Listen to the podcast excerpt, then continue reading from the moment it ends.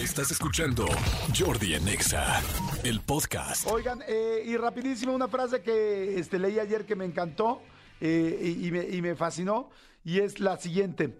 Dice, un optimista es el que cree que todo tiene arreglo.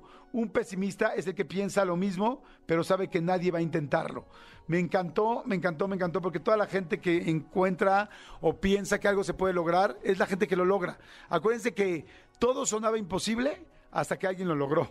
Ay, volar, ¿cómo crees? Es imposible. Ay, hacer una llamada de un lugar a otro sin que haya un cable es imposible. Ay, en lugar de una vela que haya luz y que prenda cuando tú quieras, no, hombre, es imposible.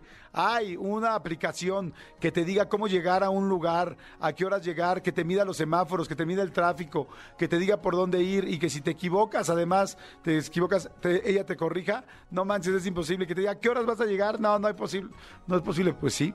Todo, todo, todo, todo es posible eh, cuando alguien ya decide hacerlo. Entonces, si tú crees que tienes algo que quieras hacer, si tú crees en algo, si tú confías en algo, si tú consideras que algo funciona, eh, hazlo, trabájalo y ve por ello. Porque eh, en esta vida el optimista es el que consigue las cosas y el pesimista que todo el tiempo está diciendo no, no se va a conseguir, no se va a poder y siempre está poniendo peros a todo, pues definitivamente la primera razón por la que no se va a conseguir eso es por ti. Esa es la primera razón por la que no se va a conseguir. Pero bueno, Escúchanos en vivo de lunes a viernes a las 10 de la mañana en Exa FM 104.9.